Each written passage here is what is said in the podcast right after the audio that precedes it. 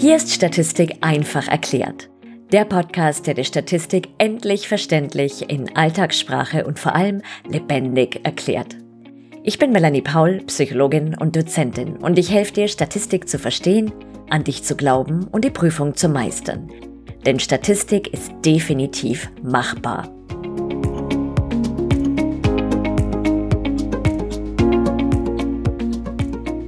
Hallo und herzlich willkommen zu einer brandneuen Folge von Statistik einfach erklärt. Deinen Lernnuggets fürs Öhrchen. Heute geht's um die Frage, welche Arten von Hypothesen es gibt. Zunächst klären wir, was eine Hypothese überhaupt ist, denn wäre ja irgendwie ganz gut, das für die nachfolgenden Erklärungen zu wissen. Welche grundsätzlichen Arten und welche inhaltlichen Varianten es gibt. Außerdem bekommst du natürlich immer Beispiele dazu. Klingt gut? Dann lass uns starten. Was ist eine Hypothese? Eine Hypothese ist eine Behauptung, die aus der Forschungsliteratur oder gut gesicherten Befunden abgeleitet und meist nicht aus dem luftleeren Raum gegriffen wird oder daraus abgeleitet, dass du bei zwei Freundinnen ein bestimmtes Verhalten beobachtet hast. Heißt, bevor du eine Hypothese aufstellst, solltest du dich intensiv durch die aktuelle Forschungsliteratur zu diesem Thema gewühlt haben. Die Hypothese muss dann stringent aus der Theorie oder den empirischen Befunden abgeleitet werden. Eine Hypothese kann zum Beispiel sein, die Arbeitszufriedenheit in einer Firma steigt durch die Implementation von Kurzpausen mit Virtual Reality Brillen. Das wäre ein Beispiel für eine Hypothese. Ganz allgemein postulieren Hypothesen also, dass ein bestimmter Effekt vorliegt, und zudem häufig auch die Stärke und die Richtung eines Effekts. Im eben genannten Beispiel wird zwar nicht die Stärke des Effekts genannt, wohl aber die Richtung, denn es wird angenommen, dass die Arbeitszufriedenheit durch Kurzpausen mit Virtual Reality Brillen ansteigt. Welche grundsätzlichen Hypothesenarten gibt es?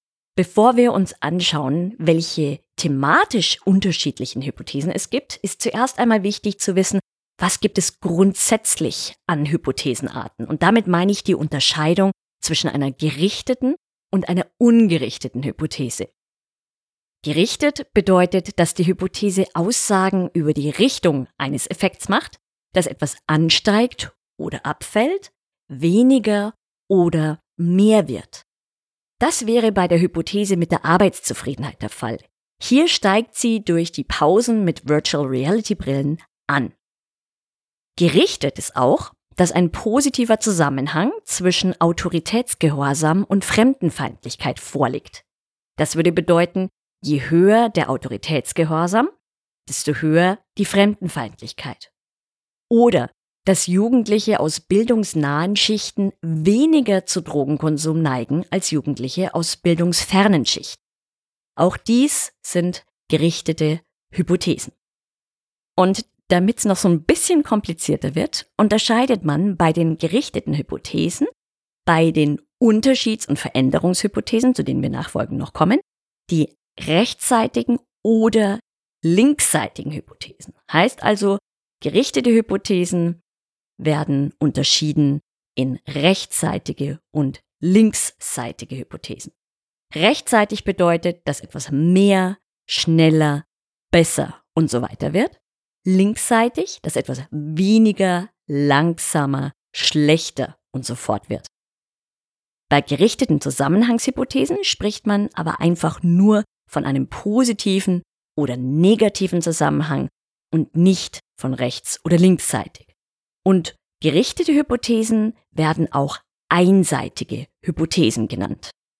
Also sprich, gerichtete Hypothesen sind einseitige Hypothesen und die gibt es in der Variante rechts- oder linksseitig bei Unterschieds- und Veränderungshypothesen oder als positiven oder negativen Zusammenhang bei Zusammenhangshypothesen.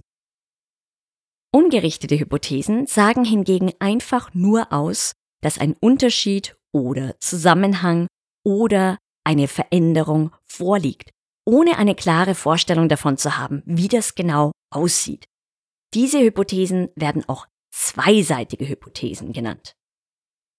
Wenn du zum Beispiel in deiner ungerichteten Hypothese sagst, dass sich Frauen und Männer irgendwie in ihrer Kommunikationsfähigkeit unterscheiden, dann bedeutet es also, das könnte sein, dass die Frauen besser abschneiden oder aber auch, dass die Männer abschneiden. Das heißt, du weißt es nicht. Das ist das Charakteristikum bei ungerichteten Hypothesen.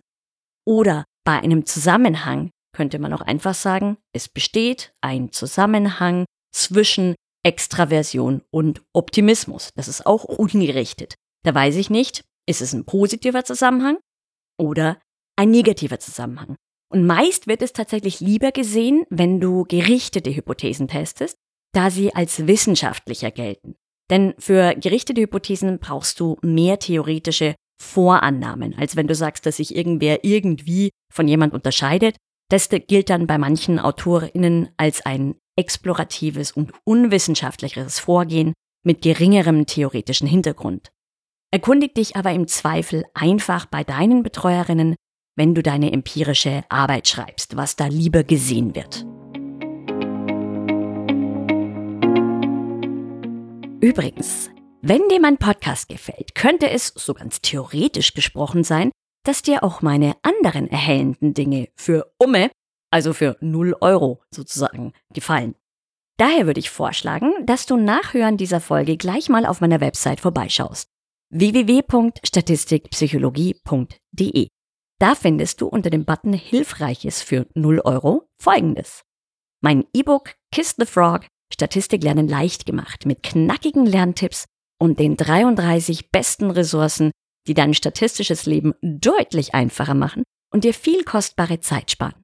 Außerdem gibt es ein wunderbares E-Book Endlich Durchblick in Statistik.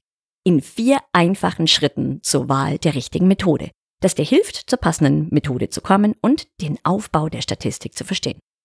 Außerdem gibt's meinen Mini-Videokurs Inferenzstatistik Quick and Dirty, mit dem du die Basics der schließenden Statistik in weniger als 45 Minuten lernst und last but not least meinen Blog mit überaus hilfreichen Artikeln zu den statistischen Methoden. Klingt gut? Dann geh gleich mal zu www.statistikpsychologie.de und dann zu Hilfreiches für 0 Euro. Den Link dazu findest du unten in den Show Notes. Und weiter geht's. Kommen wir jetzt zu den verschiedenen inhaltlichen Varianten der Hypothesen, die ich schon so ein bisschen habe einfließen lassen. Hypothesen kann man in drei thematische oder inhaltliche Bereiche einteilen. In Unterschieds-, Zusammenhangs- und Veränderungshypothesen. Bei den Unterschiedshypothesen geht es darum, dass sich zwei oder mehr Gruppen voneinander unterscheiden. Dies sollte übrigens jetzt nicht mit den ungerichteten Hypothesen verwechselt werden, denn es gibt die Unterschiedshypothesen in der gerichteten und der ungerichteten Form. Jetzt wird es langsam kompliziert, glaube ich. Vielleicht machst du dir mal so einen Überblick. Das ist natürlich jetzt hier so ein bisschen begrenzt in dem Audioformat. Machen wir das Ganze greifbarer. Vorhin sagte ich, dass sich Frauen und Männer irgendwie in ihrer Kommunikationsfähigkeit unterscheiden. Das ist eine ungerichtete Unterschiedshypothese, wobei man das irgendwie natürlich rauslassen sollte, also schöner. Die Hypothese lautet, Frauen und Männer unterscheiden sich in ihrer Kommunikationsfähigkeit. Eine andere Variante könnte bei drei Gruppen sein. Die Verhaltenstherapie wirkt bei der Behandlung der sozialen Phobie besser als Gestalttherapie oder Psychoanalyse. Dies ist eine gerichtete Unterschiedshypothese, denn es wird eine klare Richtung postuliert, nämlich dass die Verhaltenstherapie besser als die anderen beiden Therapiearten wirkt. Bei Zusammenhangshypothesen geht es um Surprise, Zusammenhänge bei zwei oder mehr Variablen. Wer hätte es gedacht? Auch hier gibt es natürlich die gerichtete und die ungerichtete Variante. Eine gerichtete Zusammenhangshypothese könnte lauten, es besteht ein positiver Zusammenhang zwischen Hochsensibilität und Empathie. Das würde bedeuten, je höher die Hochsensibilität, desto höher die Empathie oder umgedreht, je niedriger die Hochsensibilität, desto niedriger die Empathie, also ein gleichsinniger Zusammenhang. Das Ganze gibt es natürlich auch im Negativen. Und eine ungerichtete Hypothese zum selben Beispiel würde heißen, es besteht ein Zusammenhang zwischen Hochsensibilität und Empathie. Hier fehlt also das Wort positiv, das heißt die Richtung, und es wird nur ausgesagt, dass ein Zusammenhang besteht. Zusammengefasst, bei Zusammenhangshypothesen besagt eine gerichtete Hypothese, dass ein positiver oder negativer Zusammenhang besteht und eine ungerichtete einfach nur, dass ein Zusammenhang besteht, aber nicht, wie dieser aussieht. Kommen wir zum Abschluss zu den Veränderungshypothesen. Hier geht es darum, dass sich etwas bei denselben Personen im Laufe der Zeit, das heißt an zwei oder mehr Messzeitpunkten, verändert. Und auch hier kommen gerichtete und ungerichtete Hypothesen zum Einsatz. Ein Beispiel für eine gerichtete Veränderungshypothese mit zwei Messzeitpunkten könnte sein, Schulkinder weisen nach dem Lerntraining nach Huber bessere Ergebnisse im Mathe-Test auf. Dafür würde vor und nach Absolvieren des Lerntrainings jeweils die Matheleistung erhoben werden. Hier wird also eine klare Richtung postuliert, nämlich dass die Matheleistung nach dem Lerntraining besser ist. Und eine ungerichtete Veränderungshypothese bei drei Messzeitpunkten könnte folgendes sein. Die Konzentrationsfähigkeit verändert sich im Tageslauf. Dafür würde beispielsweise morgens, mittags und abends gemessen werden und es wäre vorher nicht klar, wie diese Veränderung aussieht.